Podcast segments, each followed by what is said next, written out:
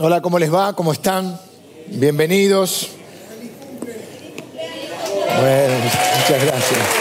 Muchas gracias. Gracias, gracias.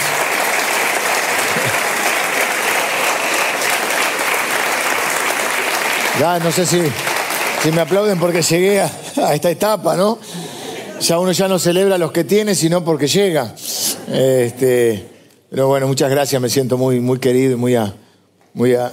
Mi mujer me, dice, me enseñó que cuando alguien te dice te amo, te quiero, no tenés que decir yo también, tenés que decir me siento muy querido, muy amado. Así, me enseñó mi, esposa, así que, y la verdad que me siento muy, muy querido y muy amado y, y muy bendecido por, por lo que son ustedes, mi familia de la fe. Eh, así que sí, hoy justo cayó mi cumpleaños, hoy, domingo. Y este, el año pasado creo que me había en, en el picnic. Siempre la Semana Santa. Mi, hermano cumple el 31 de marzo. A veces eh, la Semana Santa es el cumpleaños de él, a veces veces es mío, y siempre estamos por ahí, por esta fecha. Le mando un beso grande a mi mamá, que me crió, me, tuvo, me crió, así que le mando, mando un beso grande para mi mamá. Mi papá ya no está, pero bueno, agradecido a Dios de. de soy un agradecido de, todo, porque los padres que me ha dado, la esposa que me ha dado, los hijos que tengo y, y bueno, la familia, la fe, los amigos, la familia, la de sangre y la espiritual, eh, soy un bendecido de Dios. Y eh, en el cumpleaños, en los cumpleaños trato de hacer dos cosas. Por un lado cuento, eh, no cuento de contar a otros, sino de contar con números. Recién me encontré con, con un chiquito, me dice, vengo desde mi casa contando hasta mil. ¿por cuál vas? 627, me dijo. De- después lo encontré de vuelta y digo, ¿por cuál vas? Quedó y había quedado ahí en el 627. Y contar de, de repasar, ¿no? De, de contar numéricamente las bendiciones. Dicen que cuando vos empezás a pensar en las bendiciones o en las, en las cosas por las cuales agradeces, te vas dando cuenta lo bendecido que sos. Hay gente que lo hace a diario antes de dormir.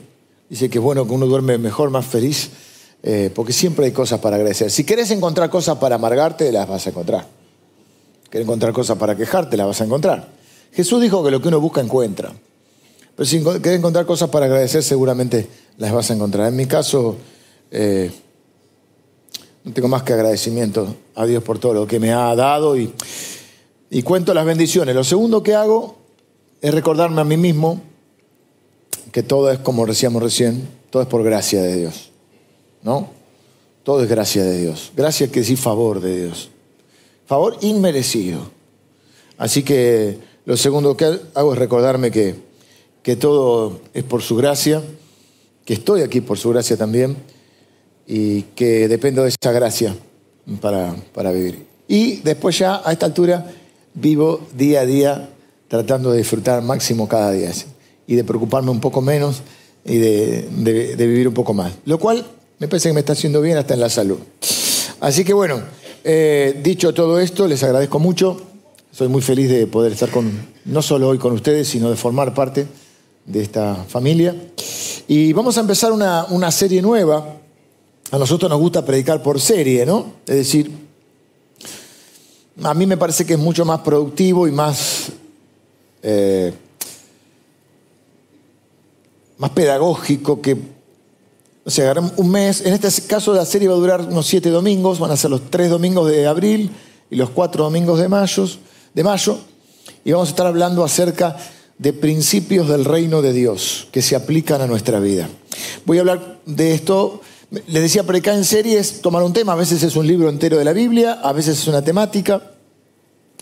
Porque si hoy te predico de que hay que orar y la, semana que viene te predico de que hay que servir, es como que uno no, termina de procesar los temas. Es mejor cuando uno va desarrollando ciertos temas. Bueno, hemos hablado el año pasado, por ejemplo, hemos hablado de la oración de Jesús y cómo orar todos nosotros. Eh, hemos hecho una serie sobre la fe en la, en la época del Mundial. Eh, en este caso voy a hacer una serie sobre principios de vida del reino de Dios. Nunca prediqué esta serie, sí he enseñado eh, esporádicamente o en algún grupo más pequeño, en parte de discipulado, pero nunca como una serie. Y me parece que es importante para muchos de ustedes va a ser recordar cosas que ya saben. Mm, no siempre mi función es decir cosas nuevas. Normalmente no es decir cosas nuevas. Normalmente es tomar las viejas verdades de la palabra de Dios y sí tratar de comunicarlas de una manera más contemporánea para la vida del aquí y el ahora. Para esto quiero hacer dos o tres definiciones. Primero, hablar del reino de Dios. ¿Qué es el reino de Dios? Tenemos que entender que cuando la Biblia habla de reino o de reyes, de tronos, de Game of Thrones, cuando uno habla de la Biblia habla de reyes y de tronos, habla de lo cuando uno ve esas series, de autoridad, de poder, de dominio, de potestad. No eran reyes como lo son ahora protocolares, eran reyes que gobernaban. Y los reyes tenían un territorio sobre el cual ejercían su autoridad. Y era una autoridad casi plenipotenciaria, no había democracia, Congreso, era el rey. Por eso la Biblia dice que nuestro Dios es rey de reyes o señor de señores también, porque señor es una palabra que se utilizaba también para alguien que tenía una autoridad suprema en un lugar. El reino de Dios entonces es la manifestación del gobierno de Dios en un determinado lugar. No es un lugar geográfico. Hay parte del reino de Dios en el cielo y parte del reino de Dios en la tierra. Jesús nos enseñó a orar en el Padre nuestro diciendo, venga a nosotros tu reino, hágase tu voluntad. Están unidas las dos cosas. Y esa voluntad entonces, no es, ese reino no es otra cosa que la manifestación del gobierno de Dios. Y cuando uno dice, venga eh, tu gobierno a la tierra, o venga tu reino, ¿Y qué venía a la tierra? Las plantas. No, no, viene a las personas. Viene sobre nuestra vida. Entonces ese gobierno se va instalando en las diferentes áreas de nuestra vida. Es lo que debería ocurrir en la vida de los hijos de Dios. Se va instalando los principios de Dios y el gobierno de Dios en tu matrimonio, se va instalando en, en tu trabajo, en tu ética, en tus relaciones, sobre todo mucho en las relaciones porque son principios de relaciones y son principios que los podemos encontrar en la palabra de Dios. En definitiva, un estilo de vida cristiano gobernado por Dios. Actitudes, formas de pensar, de sentir, de decidir y de actuar que surgen de principios que encontramos en la palabra de Dios. Que no son otra cosa estos principios que valores, normas, hasta podemos hablar de leyes espirituales, que encontramos en la palabra de Dios para que las podamos practicar y alcanzar una vida plena en Cristo, lo cual trae bendición. La Biblia dice que los mandamientos de Dios no son gravosos, no son un, como un impuesto, un gravamen, no es algo que, sino que son bendición para nuestra vida. Tanto en lo personal como en nuestra función dentro del gran reino de Dios o dentro de la obra de Dios. Son principios para relacionarnos y para vivir. Claro, no es de un día para el otro. No es que vos conoces a Jesús y de una se instala el gobierno de Dios en cada área de nuestra vida. Es un proceso al cual los cristianos llamamos santificación o un camino hacia la madurez, donde vas conociendo la palabra de Dios el Espíritu Santo que ahora está en vos va comenzando a convencerte, a hacer una obra, a guiarte, y ese gobierno de Dios se va manifestando, instalando en tu vida y se comienza a reflejar el carácter de Cristo en nosotros. Hay muchos principios, esta es una primera temporada, no voy a hacer todos los principios que yo encuentro en la palabra de Dios, pero para mencionarles algunos, por ejemplo, algunos son bastante, diríamos, obvios, por ejemplo, el principio del amor, que todas mis relaciones, mis decisiones, mi ética esté pasado por el filtro del amor. De hecho, Jesús resumió de alguna manera esa voluntad de Dios en dos grandes mandamientos, que era lo que los judíos conocían como la Shema, ¿no? que es amarás al Señor tu Dios con todo tu corazón, con toda tu alma, con toda tu mente, con todas tus fuerzas. Y el segundo mandamiento es, y amarás a tu prójimo como a ti mismo, no en vez de a ti mismo, como a ti mismo. Así que el amor rige nuestras relaciones. Por ejemplo, la Biblia dice que el amor, entre otras cosas, cubre multitud de pecados. La integridad, lo que los cristianos a veces llamamos testimonio. Bueno, testimonio es lo visible. Pero no, no hay los principios, dijimos, estos principios de Dios traen bendición a nuestra vida. Hay bendiciones de Dios que son incondicionales, que vinieron antes de ni siquiera que nosotros pudiésemos eh, conocerle a Dios. Pero hay bendiciones que están relacionadas con la obediencia a Dios. Entonces, cuando uno vive una vida de integridad, uno vive una vida bendecida. Integridad tiene que ver con tu forma de manejarte en la vida, con honrar tu palabra, no solo la palabra de Dios, sino tu palabra. Que seas una persona que su sí es sí, su no es no, que cumple su palabra. Una persona que íntegro quiere decir que no le falta nada. Una persona que vive con integridad. Lamentablemente, esto es algo que a veces los cristianos nos cuesta mucho reflejar. Ay, sí, dice, me puse de socio con otro cristiano. Uh,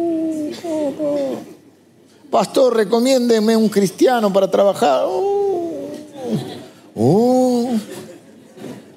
A veces sale bien, a veces no.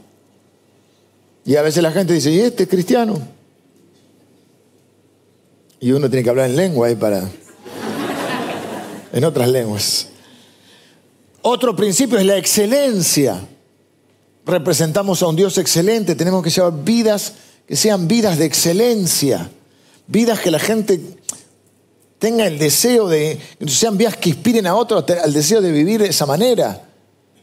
No que los cristianos somos una lista de cosas que no hacemos. ¿Qué son los cristianos? No, no, fumamos, no tomamos, no bebemos, no bailamos, no hacemos que... ¿Quién quiere vivir esa vida? Nadie. Ni yo. Un principio, otro principio de, Dios es la lealtad y la fidelidad. Ser personas leales. Otro principio es el principio de cómo nos comunicamos, el principio de la comunicación, donde no damos las cosas por sentado. Dentro de este principio, por ejemplo, incluye uno que también está dentro de integridad, voy a ver cómo los, los, armamos, que es, por ejemplo, el hablar verdad una cosa que te santifica, una cosa que te hace libre, la verdad te hace libre. Y en tus relaciones hablar verdad y es preferible callar porque hablar verdad no significa que digas todo lo que pensás. No, porque en mi opinión, pará, ¿alguien te preguntó tu opinión? No es que vos digas todo lo que pensás, pero que cuando hables, hables verdad. Eso es un principio sanador en las relaciones. Y cuando no podés contestar, como hace una amiga mía, una amiga nuestra, con Lili, que dice, esto no te lo puedo contestar. El principio de la oración, no lo voy a utilizar en esta serie porque hace poco, el año pasado, hicimos una serie sobre la oración, pero es un principio de vida de los cristianos, orar. El perdón, una enorme idea del cristianismo. La única que hace posible que una relación, cualquier tipo de relación, sea duradera, amistad, pareja, filiación, cualquier relación, hermandad, cualquier relación para que sea duradera, tiene que haber eh, ejercerse el principio del perdón, de perdonar y ser perdonado, porque si no es imposible mantener una relación, porque los seres humanos fallamos. Pero el perdón también, creo que hablé hace poco, así que tampoco lo vea. Siembra y cosecha. Dios no puede ser burlado. Todo lo que las personas sembraren, eso van a cosechar. Sembramos pera cosechamos, y queremos cosechar manzanas. Y decimos Dios es malo. No, sembraste pera, va a cosechar pera. Siembra las peras, sí los árboles, qué sé yo. El principio del discipulado, el principio de la autoridad unido a la obediencia, los voy a tomar juntos. El principio de la generosidad, el principio de la humildad. ¿Ves que no estoy diciendo nada? Bueno, que no tengo una pretensión de ser original. Tengo una pretensión de ser bíblico y de que esto te traiga bendición a tu vida. Si nosotros podemos vivir por los principios de la palabra de Dios, inexorablemente, indefectiblemente va a haber bendición en nuestra vida. Y a veces nos preguntamos por qué no hay bendición. Por eso hoy voy a empezar con el principio que me parece que tengo que empezar por el principio. Y el principio es el principio de autoridad. Quiero hablar de qué significa la autoridad, porque a veces algunos de nosotros que nos hemos, nos hemos creado en ciertos ámbitos, nos hablan de autoridad y se nos ponen la piel de gallina o, los pelos de punta. Como uno decía, pelo de gallina. No, no, no, no. No, no. Porque claro, hay abuso de autoridad, hay un montón de cosas con estos temas que no están tan buenos, ¿no? Entonces, quiero hablar de la autoridad, el principio de autoridad en nuestra vida. Voy a comenzar con la autoridad de Dios, que eso es lo que yo llamo una autoridad inherente. Inherente quiere decir propia, es de su esencia. Nadie le dio autoridad a Dios. Dios es el que tiene la autoridad. ¿Por qué Dios tiene la autoridad? La autoridad de Dios se basa en dos, fundamentados, dos fundamentos, está fundamentada en dos cosas. Número uno, su preexistencia. No hay nadie antes que Dios. Dios es el alfa y la omega, que quiere decir la A y la Z, el principio y el fin. No hay nadie. antes de nada, Dios siempre estuvo. Como Él e, es preexistente, es un Dios creador. Él creó todas las cosas. Como creador de todas las cosas, Él tiene autoridad sobre lo que ha creado. Génesis capítulo 1, Colosenses capítulo 1. En esta serie voy a hacer una salvedad. Ustedes saben que cuando yo predico, los que me conocen saben que tomo un pasaje y predico sobre ese pasaje. Y puedo mencionar otros. Esta serie, como está son principios extraídos de la palabra de Dios y no se puede hacer solo teología de un versículo, voy a a, tomar muchos pasajes de la escritura que en un momento puede tornarse, voy a tratar de hacerlo ágil para que no se torne tedioso, pero tengo que ir respaldando todo lo que voy diciendo con diferentes versículos de la palabra de Dios. Así que no va a ser exegético, que es cuando agarras un pasaje y lo explicas, sino más temático. Eh, La autoridad de Dios es inherente, o sea, es propia porque su preexistencia es creador, es el dueño de todas las cosas. Génesis capítulo 1 dice que creó todo y Colosenses dice lo mismo.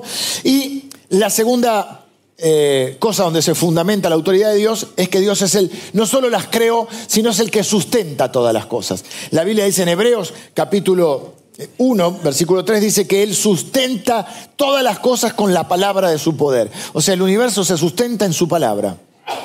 Eh, Colosenses dice lo mismo, todas las cosas en Él subsisten. O sea, si no fuera por Él, no solo que Él creó las cosas, pero si no fuera por Él, las cosas no perdurarían. Él es el que mantiene el universo, el que sustenta el universo. Así que nosotros formamos parte del reino de Dios, que dijimos que es la autoridad de Dios. Estamos definiendo algunas cosas. Reino de Dios, gobierno de Dios. Principio, un valor, una norma que encontramos eh, eh, en la palabra de Dios. De ese reino, el Padre es la autoridad. Los seres humanos que hicieron se rebelaron contra esa autoridad. Un grupo de ángeles también, entre ellos Satanás, ángel caído. En Isaías está eso. Eh, entonces, como, como los hombres se rebelaron, la única manera, debía suceder que viniera alguien que respondiera a la autoridad con obediencia. El principio del reino de Dios es la obediencia. El principio de este mundo es la rebelión, que es lo opuesto.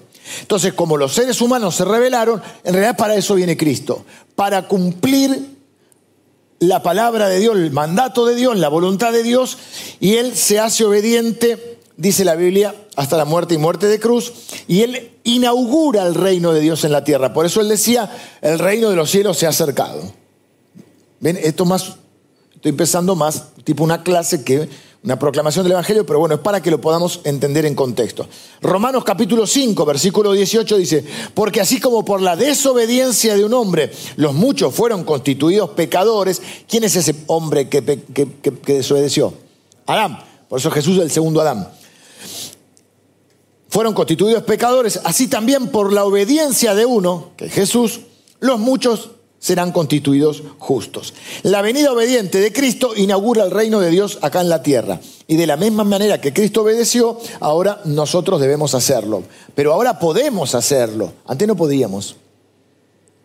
Porque ahora que tenemos, Dios nos ha dado el Espíritu Santo.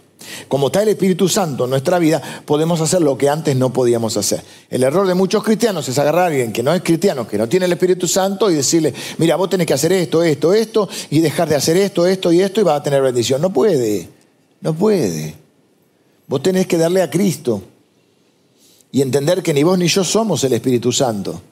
Nosotros predicamos el Evangelio, el Espíritu Santo hace la obra en las personas.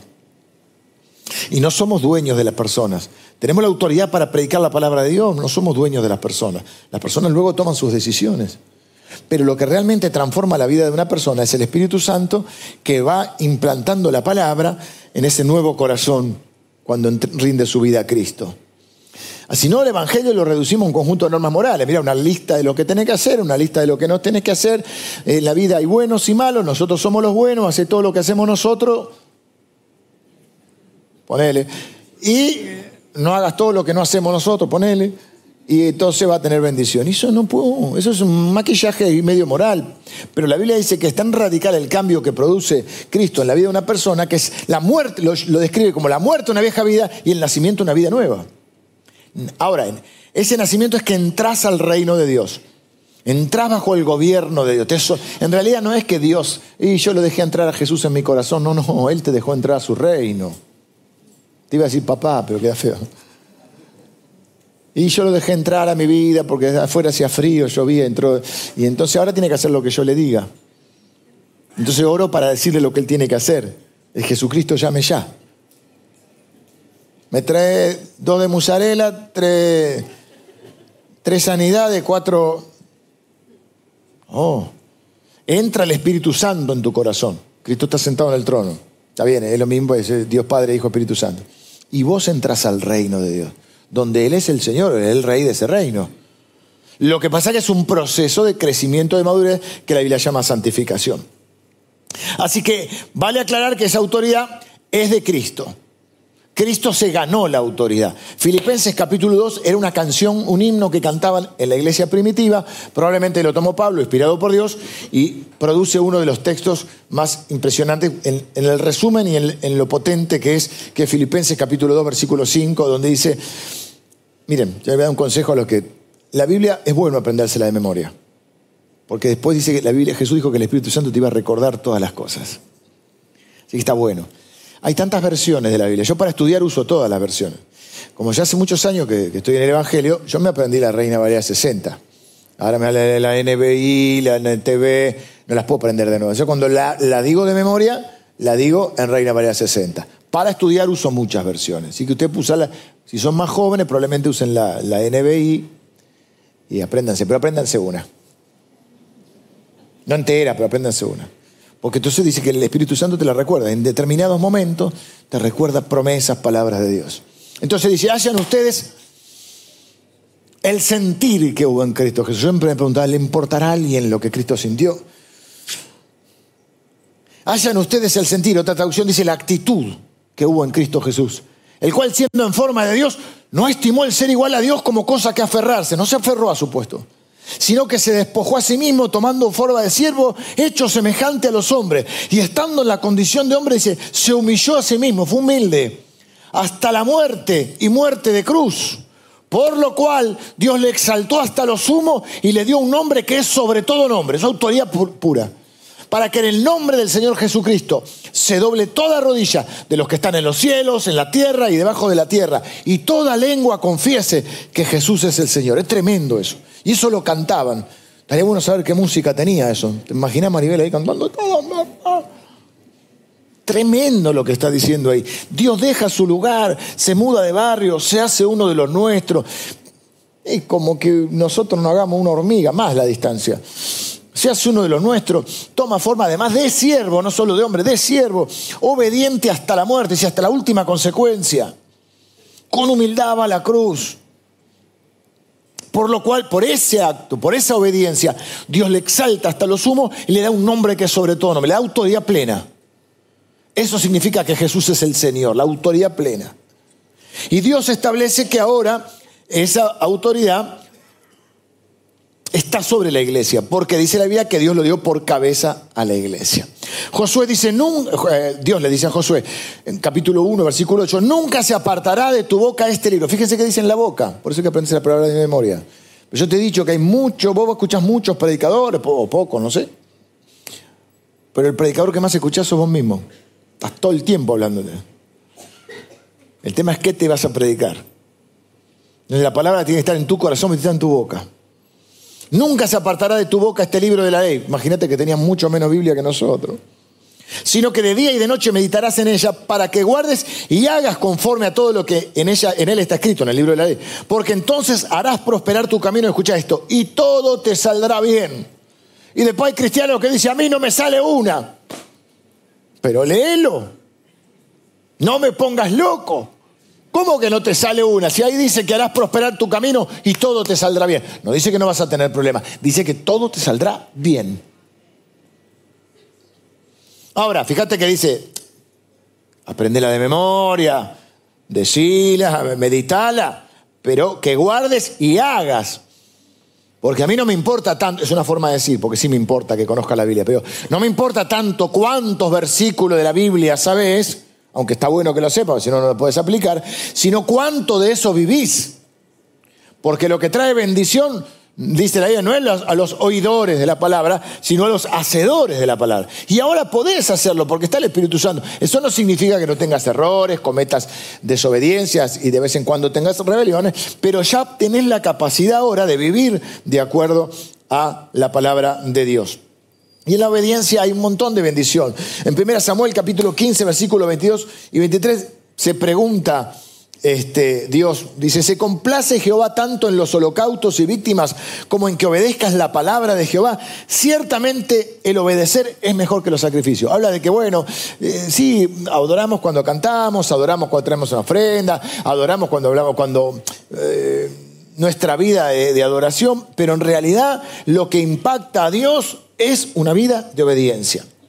Así que Dios tiene la autoridad.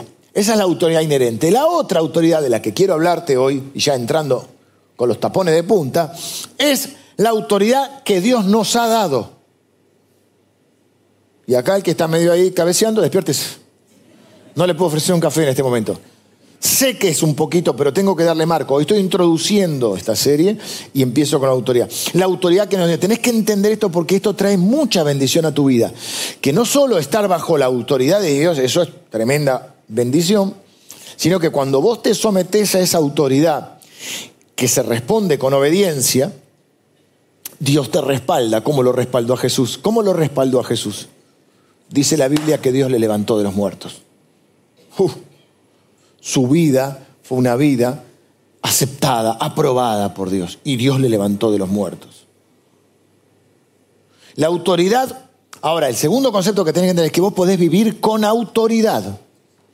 Vimos cómo Jesús entró a Getsemaní con autoridad, entró al conflicto con autoridad. Vos podés vivir una vida con autoridad, con el respaldo de Dios. Esa autoridad es delegada, no es inherente, no es propia, no te la ganás, te la da Dios. ¿Cómo es esto de la, Vamos a definir, definimos reino, definimos principio, no definimos autoridad. Autoridad es un poder que se ejerce. Un poder que se ejerce. ¿Por qué es delegada? Porque no es tuya, es de Dios. Toda autoridad es de Dios. Delegada que significa es la autoridad que alguien recibe de otro. Dios te da esa autoridad. En la gran comisión, Mateo capítulo 28, Jesús dice, toda autoridad me ha sido dada en los cielos y en la tierra. Ya el Jesucristo resucitado, antes de ascender a los cielos, ya aprobado por Dios. Dice, toda autoridad me ha sido dado en los cielos y en la tierra. Por tanto, id y haced discípulos, bautizándolos en nombre del Padre, del Hijo, del Espíritu Santo, predique el Evangelio hasta lo último de la tierra. Y aquí la gran promesa, yo estoy con ustedes todos los días hasta el fin del mundo. Pero ¿qué dice Jesús? Ustedes pueden ir porque a mí me ha sido dada toda autoridad y yo esa autoridad se las doy a ustedes. Efesios nos va a decir, Efesios capítulo 1, versículo 22, no lo voy a leer ahora, dice, yo estoy orando para que Dios les abra los ojos, alumbre los ojos de vuestro entendimiento. Y ahora que estoy más grande, entendí como, ¿qué quería decir esa oración de estoy orando para que Dios alumbre los ojos de vuestro entendimiento? Porque a veces para leer me pongo anteojos. Y cuando alguien ve mi celular, que lo puede ver quien quiera, no tengo ningún problema, cuando muestro la letra de mis WhatsApp, la gente dice, eh". ¿Quieren? ¿Quieren ver ustedes? ¿Quieren chusmear un poco? Bueno, vamos a ver uno acá. Feliz cumpleaños, pastor. Bueno, acá estamos. Es un poco grande. La leen de ahí. Marcelo, te veo leyendo de ahí. Es un poco grande. Cuando voy a un restaurante o cuando a veces ya tengo que tomar algún remedio y tenés que mirar el papelito, ¿cómo se llama? El prospecto. Ni con anteojo, ni con luz. Entonces descubrí que si hago así, le pongo la linterna, luz a mis ojos. ¿Viste? Los restaurantes están siempre medio oscuros. La teoría de mi hija es que restaurante, cuanto más oscurito, más te cobra. Uh, este con las velitas, este es caro. Esos que están oscuritos, esos son caros, ¿viste? Y la teoría mía es que cuanto más caro, más chiquita la porción. Un plato sí lo pintan todo. Si la comida viene después, esto antes o después.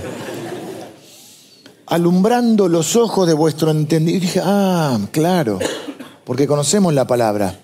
Dice, para que, estoy orando para que Dios les dé un espíritu de revelación y de sabiduría en el conocimiento de Él. Alumbre los ojos de vuestro entendimiento para que sepan ustedes a la esperanza a la cual Dios los ha llamado y sepan, dice, la, la riqueza de su poder que operan ustedes. Mismo, el mismo poder que operó en Cristo resucitándolo de los muertos. Que, Dios les, les abra los ojos para que ustedes vean la herencia que tienen. Y las incontables, me usa palabras así, la supereminente, la supereminente grandeza de su poder para con nosotros los que creemos, no para cualquiera. Según la operación del poder de su fuerza que operó en Cristo levantando de los muertos. Ese poder, esa autoridad Dios nos ha dado. Ahora, ¿cómo se ejerce esa autoridad? Es importante esto. Porque cabe aclarar que la autoridad fue dada a la iglesia, porque después dice, y lo puso a Jesús sobre todo poder, sobre toda autoridad, y lo dio por cabeza a la iglesia. O sea que la autoridad, en realidad hay una autoridad que Dios te da en tu vida para que vos vives y, y te respalda cuando vos vivís de acuerdo a su palabra, pero hay una autoridad que está dada a la iglesia. Por eso dije que estos principios sirven para tu vida personal y para tu vida en función de la comunidad de fe. Porque la autoridad no es algo que vos tengas solo, es la autoridad que tiene la iglesia. Claro, las iglesias a lo largo de la historia, la iglesia cristiana ha cometido tantos excesos con la autoridad que uno eso el tema lo tiene medio ahí. Pero esto hay que entenderlo y esto es fundamental porque formamos parte de la iglesia de Cristo. La autoridad es Cristo y Cristo delega esa autoridad en la iglesia. Nosotros como parte de la iglesia tenemos autoridad. Pero a mí viene alguien y me dice, no, porque yo tengo un ministerio de lo que fuera. Ok, ¿dónde te congregas? ¿Quién es tu, tu pastor o quiénes son tus autoridades espirituales? No, no, puede haber una transición que uno en un momento esté cambiando de iglesia y no se esté congregando. Pero a mí alguien que no se congrega no tiene autoridad. No tiene autoridad. Puede tener autoridad en su vida para algunas cosas que Dios le dará, sí, como padre, como madre. Ministerialmente no tiene autoridad. Porque la autoridad siempre ha sido dada a la iglesia. Y quien no sabe estar bajo autoridad no puede tener autoridad. Ahora lo vamos a explicar. ¿Dónde te congregas? No hay rambos espirituales, eso es lo que quiero decir. Está la figura de la familia de la fe y hay otra figura muy importante que es la figura del ejército de Dios, donde hay un orden. Ahora, de esto vamos a hablar ahora porque eh, vamos a hablar de cómo ejercer la autoridad. Lo opuesto a la autoridad delegada es la autoridad usurpada. Es cuando alguien quiere tomar una autoridad que no le ha sido dada. En la Biblia hay varios casos. Satanás primero, que se revela, eh, por eso cae, ángel caído. Se revelan varios con él. Por, por nombrar algunos casos, hay uno que se llama Coré, la rebelión de Coré. Coré no le gustó el lugar que Dios le había asignado, quería el lugar de Moisés. Y dice que se abrió la tierra y lo tragó a él y a los, que hicieron la rebelión. Así que no, no le fue muy bien. Y no, no es para meterte miedo tampoco. Eh, y otro caso de alguien que usurpa autoridad es Saúl. Pero dice, Saúl era rey. ¿Cómo usurpó autoridad? Sí, porque él era rey, pero él usurpa la autoridad del sacerdote. Había una batalla, Samuel no venía, y él dice, bueno, lo hago yo. Eh, hacían una especie de sacrificio a Dios antes de la batalla y él usurpa la función del sacerdote. Y eso es una de las cosas por las cuales le cuesta el, eh, le cuesta el reino. Pierde la autoridad porque no sabe estar bajo autoridad. Pero, ¿cómo ejercer esta autoridad que Dios nos da? Yo quiero que veamos dos principios de esto. Primer principio, el que tiene la autoridad tiene la responsabilidad. El que ejerce autoridad debe asumir responsabilidad por las decisiones que toma. Lo que muchas veces ocurre y esto lo quiero aclarar bien, porque hay términos que a mí, por lo menos a mí mismo me pasa, que me producen cierta desagrado, términos como la sujeción, la obediencia, porque ha habido mucho abuso de esto. Y a veces, muchas veces, quienes son autoridades espirituales creen que son dueños de las personas y que le tienen que decir a la gente lo que tiene que hacer. ¿No? Entonces viene uno y dice, eh, me quiero poner de novio, pero el, pastor me tiene que autorizar. Yo, te tengo, yo respeto si alguien piensa distinto. Yo cuento lo que yo pienso a la luz de lo que interpreto en la Biblia. Yo no soy quien tiene que autorizarte a ponerte o no ponerte de novio. Primero que calculo que tendrás una edad para ponerte de novio. O sea que si son menor tendrás padres. Si son mayor, sos bastante grandecito. Imagínate, 32 años tengo que autorizarte. Yo te ah, no, no, vos no podés. Y yo me voy a comer feliz con mi familia. Y a ver el partido. Y vos te quedás llorando y no, el pastor no me deja. Eso es uso de poder. Yo no estoy para gobernarle la vida a las personas. Las personas tienen el Espíritu Santo y tienen un grado de autoridad que Dios les ha dado para tomar decisiones. Mi tarea es acompañarte, enseñarte la palabra de Dios, no ser el Espíritu Santo, porque el Espíritu Santo, si sos un hijo de Dios, una hija de Dios, está en vos, el Espíritu Santo toma esa palabra y la va, haciendo, va dando fruto en tu vida. Si puedo darte un consejo, si puedo acompañarte, si me permitís puedo decirte, creo que te estás equivocando, creo que no, pero tengo que respetar tus decisiones porque vos sos tan hijo de Dios como yo, o tan hija de Dios como yo. Así que no significa la autoridad ser dueño de la otra persona. Por lo tanto, en el plano personal, yo no soy directivo. He entendido que mi tarea es, Pablo diciéndole a Timoteo, considera lo que te digo, le enseña, le da consejo, le dice, considera lo que te digo y el Señor te dé entendimiento en todo. Porque parte de esa madurez, de esa santificación, de ese crecimiento, es que tomes tus decisiones. Porque vos tenés la autoridad para eso y tenés la responsabilidad. Porque si no, las personas no maduran porque no se hacen cargo de sus decisiones. Porque yo lo hice porque, como cuando éramos chicos, ¿viste? ¿Y por qué hiciste tal, tal en la escuela? Y porque, me decía mi mamá, ¿y por qué Carlito me dijo? ¡Eh, Carlito te dice que te tire el tercer piso, te va a tirar! Y bueno.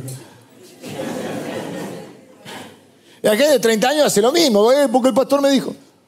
Toma tus decisiones. No quiere decir que no pidas consejo, pero hacete cargo de tu vida.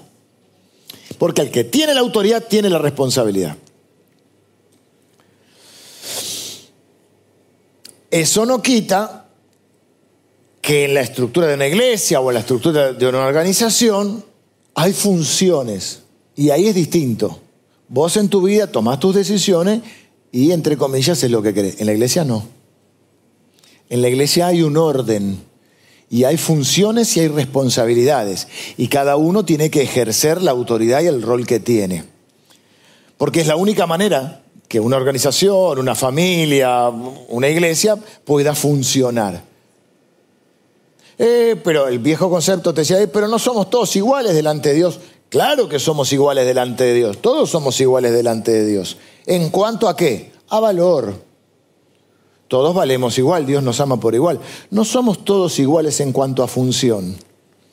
Entonces alguien que conoció al Señor hace dos días no tiene el rol que yo tengo en la iglesia como pastor de la iglesia para tomar decisiones. Eso no significa que yo, porque soy el ungido de Jehová, sé de todo ni soy infalible. Debo tener gente con la cual consultar, debo tomar decisiones consensuadas, pero yo no le voy a preguntar a alguien que hace un mes que viene a la iglesia si yo tengo que tomar una decisión o no. Como si fuera la sociedad de fomento donde todos votamos, el voto de cada uno, en voto todos votamos. No es así. Porque no es lo que yo entiendo que es la idea de Dios. Ahora, lo voy a poner con un ejemplo familiar. Seguramente acá hay alguien que tiene nenes chiquitos. Nenes chiquitos. Edad más o menos. Nueve, está bien, perfecto.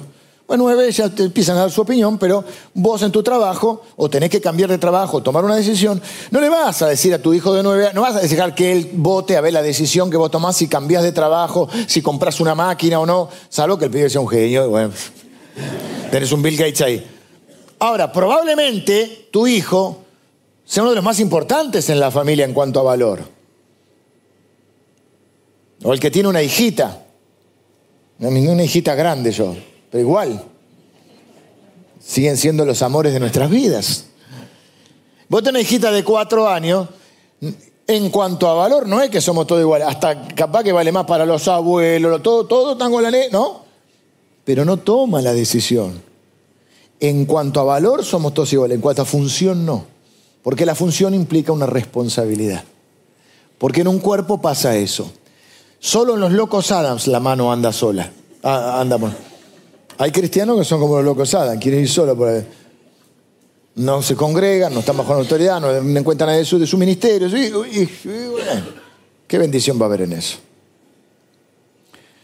Esto nos lleva al segundo principio, que es que para poder ejercer autoridad hay que saber estar bajo autoridad.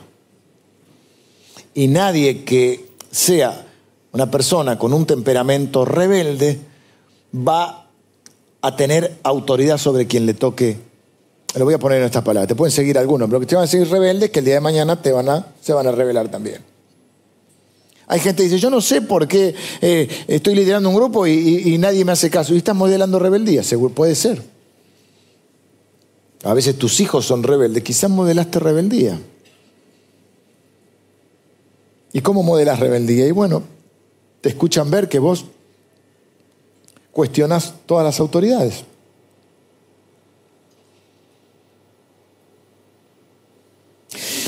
pierde peso tu palabra. Veamos otro ejemplo que sirve para esto y para. Lo vamos a usar mucho cuando hablemos de integridad.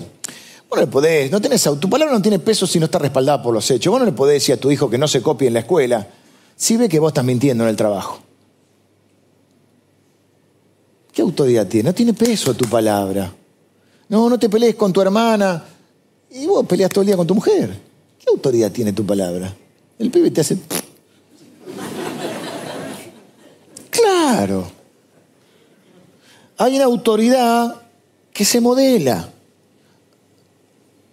Los chicos, no, los, los chicos ven todo, los chicos entienden todo.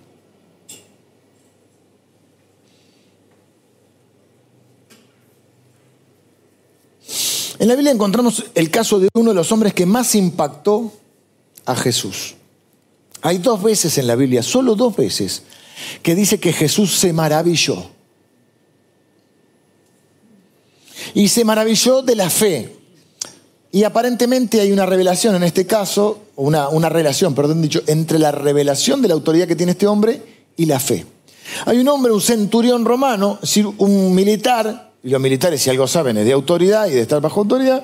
Hay un militar que es jefe, pero tiene uno de sus servidores enfermo va a verlo a Jesús, el centurión romano, Mateo capítulo 8, y le dice, mira, me pasa esto, mi siervo está enfermo. Los que están ahí le dicen, este es un buen hombre, tiene buen testimonio, eh, simpatizaba con la fe, eh, nos construyó una, iglesia, es un hombre que vale la pena.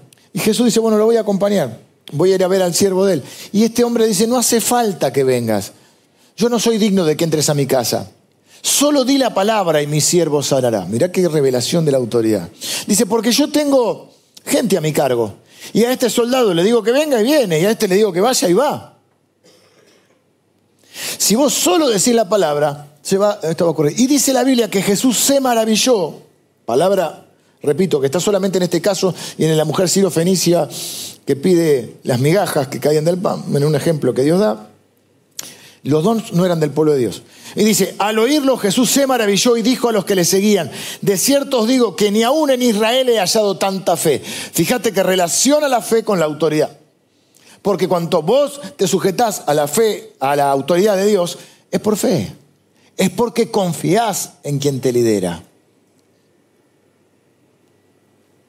Entonces este hombre sabía lo que era mandar y sabía obedecer. Es muy difícil que alguien que no sabe obedecer pueda mandar.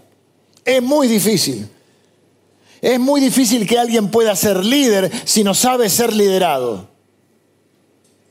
Y las personas que yo he encontrado, que, que he conocido, que tienen mucha autoridad, personas que realmente vos ves el respaldo de Dios, porque al fin y al cabo la autoridad es el respaldo de Dios, normalmente saben estar bajo autoridad. Y yo trato de, aplicarlo a mi vida permanentemente. Y voy a otra iglesia para predicar, eh, a otro lugar, y voy y digo, ¿a quién es la autoridad acá? A veces me doy cuenta, a veces pregunto, pero me doy cuenta en general. Me sujeto bajo autoridad. Voy a poner un ejemplo, voy a predicar a otra iglesia. Yo no sé lo que cree el pastor sobre ciertos temas. Un ejemplo. Total, no nos escucha nadie. Hay, unas mil personas siguiéndonos que las saludamos en vivo y acá, bueno, la mancha más al tigre. Yo creo que la salvación no se pierde. Es mi, Respeto, vos podés pensar que se pierde y seguimos siendo hermanos en Cristo. No es, eh, no es un tema determinante.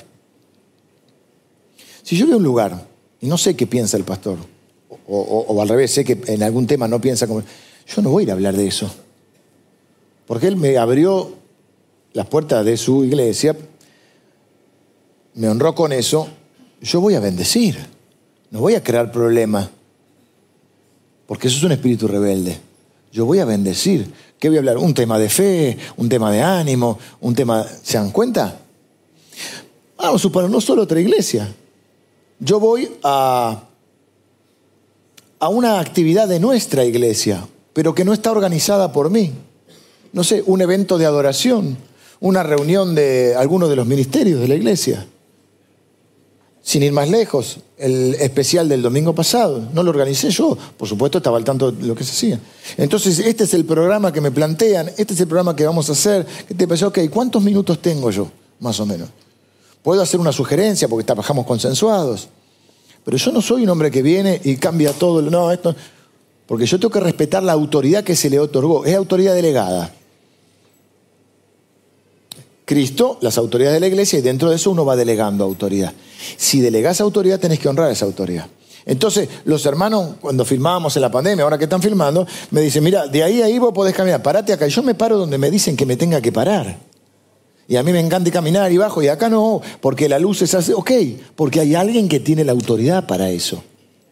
Y yo tengo otro trabajo donde interactúo con personas de Dios con mucha autoridad. Y lo que más me sorprende es que es esta palabra que es difícil de aceptar, la sujeción que tienen para hacer lo que se les dice que hagan. Eso trae bendición. Eso no es obediencia ciega, eso no tiene que ver con algunos aspectos de tu vida personal en los cuales te dije tenés que hacerte cargo y tomar decisiones, sino que tiene que ver cuando vos estás trabajando dentro de un orden, porque en ese orden no puede funcionar si no hay autoridad. Vamos a suponer una empresa. Vos estás, trabajás para una automotriz. Vos no sos el dueño de la automotriz. Ya no tienen dueño, tienen accionistas. Pero ponele. Si vos trabajás para una de esas empresas y a vos te nombran jefe de sección, gerente de ventas, gerente de producto, lo que fuera. Vos no tenés una autoridad propia, vos tenés una autoridad delegada. Vos no sos Henry Ford. A vos se te delegó una autoridad. Y probablemente quien te delegó la autoridad es una autoridad que está por encima tuyo, a la cual debes honrar, respetar, y para que vos también seas respetado en el área porque este es un principio que los principios espirituales increíbles se cumplen. Y aquellas personas que saben respetar a las autoridades y que cuando no están de acuerdo hay una manera de con respeto manifestar en el ámbito que corresponde. No es hablar mal de tu jefe en otro ámbito. Es hablar donde tenés que hablar. Vos comenzás a modelar y hay un respaldo de Dios. Y yo creo que gran parte de ese respaldo de Dios viene cuando uno vive, más allá de los errores y las inconsistencias que todos tenemos, bajo estos principios de la palabra de Dios. Hay una autoridad que Dios te da. Y vos seguramente percibís cuando hay alguien que está hablando o está interactuando con vos y tiene autoridad, la autoridad que Dios te da. Quiero terminar, vengan los músicos.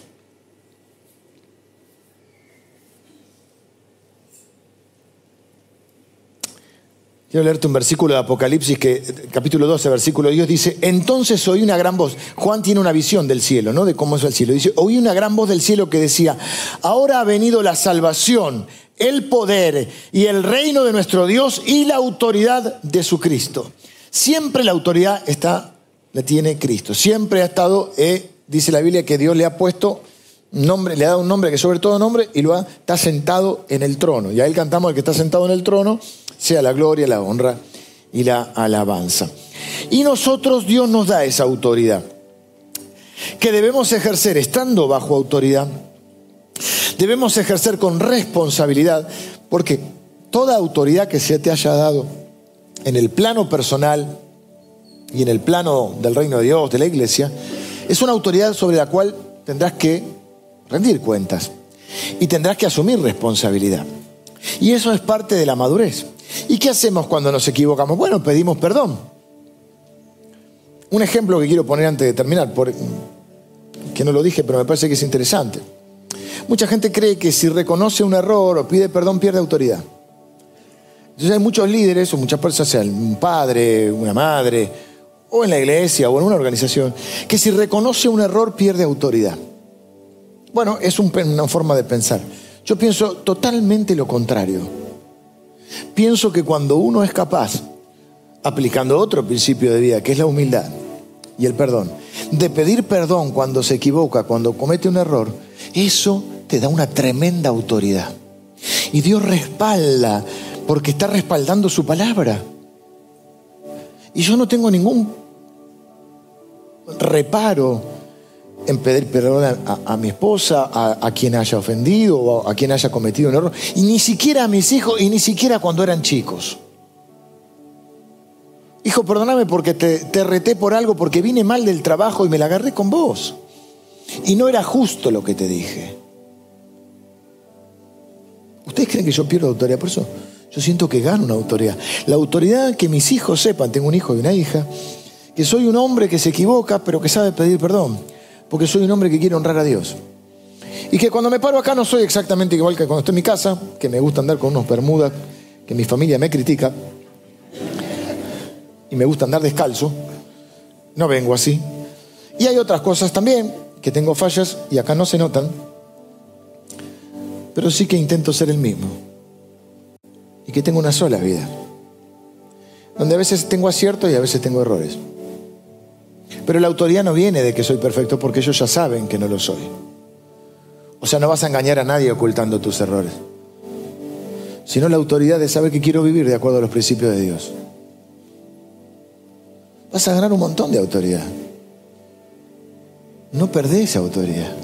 Sin embargo, la mayoría de los líderes piensan que si reconocen que se equivocaron en algo, que es lo que más cuesta que alguien diga me equivoqué, pierden autoridad.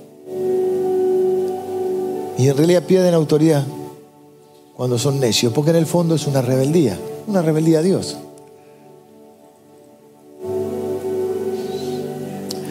Cada principio de Dios trae bendición. Cuando uno está en autoridad, y con humildad lo digo, soy la autoridad en este lugar, hay otras autoridades, pero soy la autoridad que Dios ha puesto en este lugar, he aprendido que no puedo agradar a todo el mundo que no puedo conformar a todo el mundo. Y que la parte antipática de eso es que cuando uno toma decisiones, elige, elige entre un camino u otro, cuando uno toma decisiones, no todo el mundo va a estar de acuerdo con las decisiones que tomes. Algunos por respeto o porque no es tan determinante, acompañarán, otros quizá no. He aprendido a vivir con el elogio y con la crítica.